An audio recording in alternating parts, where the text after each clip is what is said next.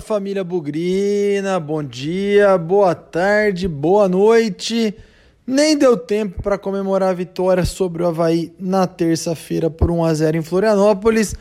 Cá estamos nós para falar de Guarani de novo. Dessa vez para falar de Goiás e Guarani, jogo lá na Serrinha, não é no Serra Dourada, hein? É no estádio pequenininho que o Goiás construiu ou está terminando de construir, onde ele manda os jogos nessa Série B. Jogo 7 da noite é o sextou do Guarani, o sextou do Bugricast, para falar dessa partida. Jogo difícil, hein? Jogo duro. Guarani vai com muitos desfalques, praticamente aí meio time reserva, se não for mais. A gente ainda não sabe qual vai ser a escalação, mas lá na Serrinha o Guarani vai muito, mas muito modificado enfrentar um time que deveria estar melhor do que está? Talvez. Que vem de uma oscilação? Com certeza. E que dá para o Guarani ganhar? Dá.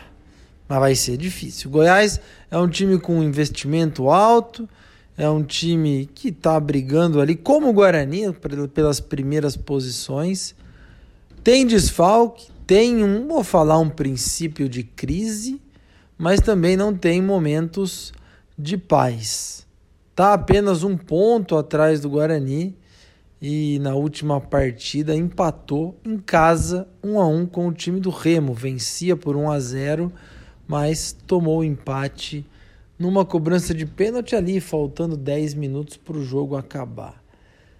Goiás com alguns jogadores interessantes e conhecidos, Bruno Mezenga, que jogou o Paulistão pela Ferroviária, Aleph Manga, uma das certas sensações aí, veio do Campeonato Carioca, fez um bom Campeonato Carioca e agora está fazendo uma Série B muito decente no Goiás.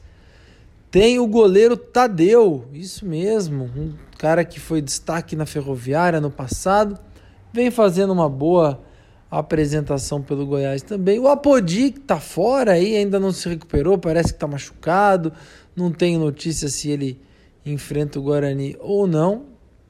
E também o Meia Elvis, né? Que anda meio gordinho, meio fora de forma, mas é um bom jogador. Algum dos nomes aí desse Goiás, além, é claro, do Marcelo Cabo, técnico, que já subiu com times para a Série A, já treinou a Série A já treinou o Guarani, não deixou muita saudade, mas é um Goiás aí bastante pressionado, mas também um time bastante interessante aí com jogadores que podem levar perigo e podem complicar a vida do Guarani. Acho que tem um desfalque, né? Certo? Que é o atacante Dada Belmonte, que foi expulso na partida anterior, nesse empate aí contra o Remo. 29 pontos tem o Guarani, 28 tem o Goiás. Enquanto a gente tentou quebrar um pouco a cabeça aí sobre como o Goiás vem para o jogo, a gente quebra um pouco mais a cabeça para tentar investigar ou tentar entender como vai o Guarani para esse jogo. Desfalques são inúmeros, seja por lesão, seja por suspensão. Vamos tentar lembrar aí não jogam por suspensão os dois laterais, Diogo Matheus e Bidu, e o atacante Bruno Sávio. Não jogam por lesão, confirmado. Rodrigo Andrade, o Regis e também Eduardo Persson. O Júlio César era um jogador lesionado há um bom tempo, mas que viajou de última hora aí para Goiânia. Outros que viajaram também o lateral direito Matheus Ludic e o zagueiro Ian Carlo. Aliás, agora o Guarani finalmente com todos os zagueiros à disposição. Então vamos tentar quebrar a cabeça aí sobre como o Guarani vai para esse jogo contra o Goiás. O goleiro não muda, Gabriel Mesquita é o titular. Na lateral direita, pode ser que jogue o Pablo. Aliás, é bem provável que jogue o Pablo e o Lud que viajou de última hora para compor o banco. A zaga. Thales com certeza. Aí joga Ronaldo Alves, aí joga Carlão. Pode ser que joguem os três. E é por isso que o Ian Carlo foi às pressas para Goiânia também, que já pensaram aí um trio de zaga, Ronaldo Alves, Thales e Carlão, parecido como o Guarani terminou o jogo contra o Havaí? Pouco provável, mas não impossível. E na lateral esquerda vai o garoto Eliel, reserva imediato do Bidu. No meio-campo, também nada de novo. Bruno Silva e o Índio e o Andrigo na criação de jogadas. Tudo isso, obviamente, se o Daniel Paulista não mudar o esquema tático. Na frente, algumas dúvidas, já que o Bruno Saiva não joga, a certeza é que o Lucão joga. Quem vai jogar depois, nas outras posições, é um relativo mistério. O Maxwell, bem provável que jogue. O Alan Victor também é bem provável que jogue. E aí a gente pensa nas opções no banco de reserva com o Matheus Souza, com o Renanzinho, com o Tony, o Ian Carlo, o Matheus Ludic. Então, um, um, um, banco de reservas aí um pouco com dificuldade. Mas vou tentar arriscar aqui. Gabriel Mesquita, Pablo, Thales, Ronaldo Alves e Eliel, Bruno Silva, Índio e Andrigo, Maxwell, Lucão, Maxwell, Lucão e também o Alan Victor. Esse deve ser o Guarani, na minha opinião, para esse jogo. E para falar sobre o jogo, né? É, me faz lembrar, é lógico, é impossível não fazer o paralelo, né? Me faz lembrar 2009. O Guarani foi a São Caetano do Sul com um time completamente desfigurado depois do derby e conseguiu ganhar. Ganhou lá, o, o, o São Caetano ainda perdeu um pênalti. Se eu não estou enganado, esse jogo foi 2 a 0 para o Guarani. Ou foi 1 a 0 Posso estar traído aí pela minha memória, mas ou foi 1 a 0 ou foi 2 a 0 Para um time que está brigando pelo acesso, conseguir pontos diante dos rivais na luta pelo acesso é muito importante, ainda mais fora de casa, né? Ainda mais considerando que o Goiás é um time que vai brigar até o fim e que tirar pontos dentro da casa deles pode ser muito importante. Eu não estou muito otimista para esse jogo, tá? Embora o momento do Guarani seja muito bom e o do Goiás não seja dos melhores, o Guarani vai muito desfalcado. Um empate, na minha opinião, já é um resultado espetacular, para não falar brilhante. Se o Guarani ganhar, eu estarei completamente hipnotizado pelo acesso, viu? O Guarani chegaria a 32 pontos na classificação. E aí, quem sabe, né?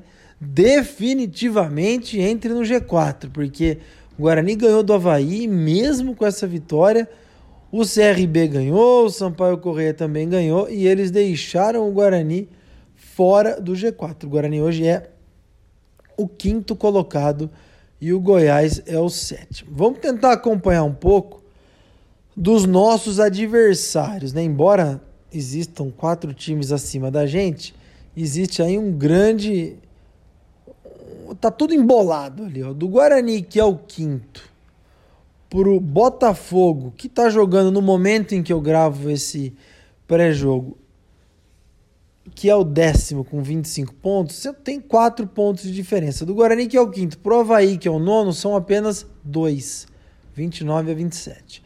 Vou tentar dar uma passada aqui, jogos interessantes. O Vasco é o sexto, vai até Belém do Pará, nessa sexta-feira mesmo, enfrentar o Remo. Eu acho que o Vasco ganha, mas eu posso estar enganado.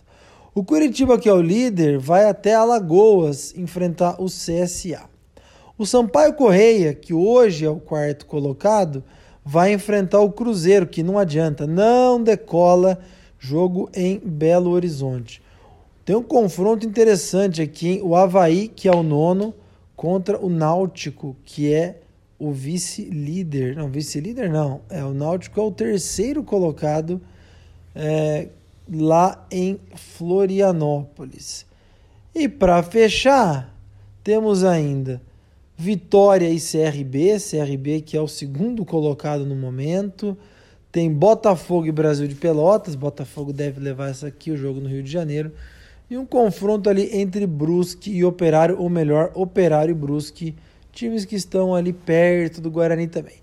Por que, que eu fiz toda esse, todo esse preâmbulo para falar do jogo? Porque tem gente aí que está perto da gente que vai perder ponto. O empate pode ser que coloque o Guarani no G4? Pode. Vai depender aí de derrotas do Náutico e do Sampaio Correia. Mais uma vitória, meu Deus do céu, não vai, vai distanciar ainda mais desse bloco. O empate, eu acho que ainda vai deixar o Guarani bem na briga, posicionando para encerrar o turno em casa contra o Botafogo. Eu espero um jogo de muita pressão do Goiás, eu espero o Goiás vindo com tudo para cima do Guarani, desesperado pelo resultado, desesperado pela vitória. E aqueles primeiros 10, 15, 20 minutos vão ser de bastante é, bastante paciência para a torcida do Guarani. É fundamental não tomar gol no começo do jogo.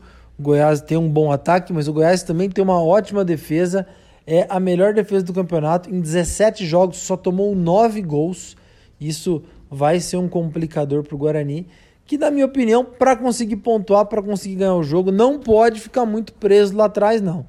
Maxwell, Alan Victor, o próprio Andrigo, os laterais, quem sabe, mesmo reserva, vão precisar correr, vão precisar aproveitar o espaço que com certeza a defesa do Goiás vai deixar para o Guarani, porque eles vão vir com tudo para cima da gente. É saber sofrer o tema da vez, o tema da moda, e se der tudo certo, dá para voltar de Goiânia com pelo menos um ponto. Para encerrar, se voltar com os três pontos, melhor ainda, porque é um inferno.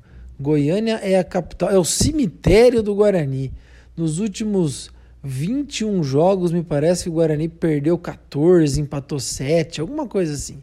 E não vence lá desde 2002, inclusive uma vitória sobre o Goiás pelo brasileiro daquele ano, eu me lembro muito bem. Sérgio Alves e Bruno Quadros, eu acho que marcaram os gols desse jogo. Por falar em gols, quem sabe aí, Lucão do Break, com a lei do ex, ele que foi muito bem no Goiás, possa fazer, dar uma forcinha pra gente e ajudar pelo menos a trazer um pontinho. É isso, sempre relembrando, estaremos ao vivo no Facebook, no Twitter e no YouTube com o nosso pré-jogo ali a partir das 5 e meia, 15 para 6, para você curtir o jogo conosco. E aí tem o show do intervalo, aí tem o pós-jogo, a nossa tradicional é, cobertura de jogos do Guarani. Bom jogo para nós, a gente se vê mais tarde no pré-jogo, sem nunca esquecer que na vitória ou na derrota, hoje sempre Guarani. Avante, avante, meu bugre, que nós vibramos por ti, na vitória ou na derrota, hoje sempre Guarani. É Guarani, é Guarani, é Guarani. Guarani.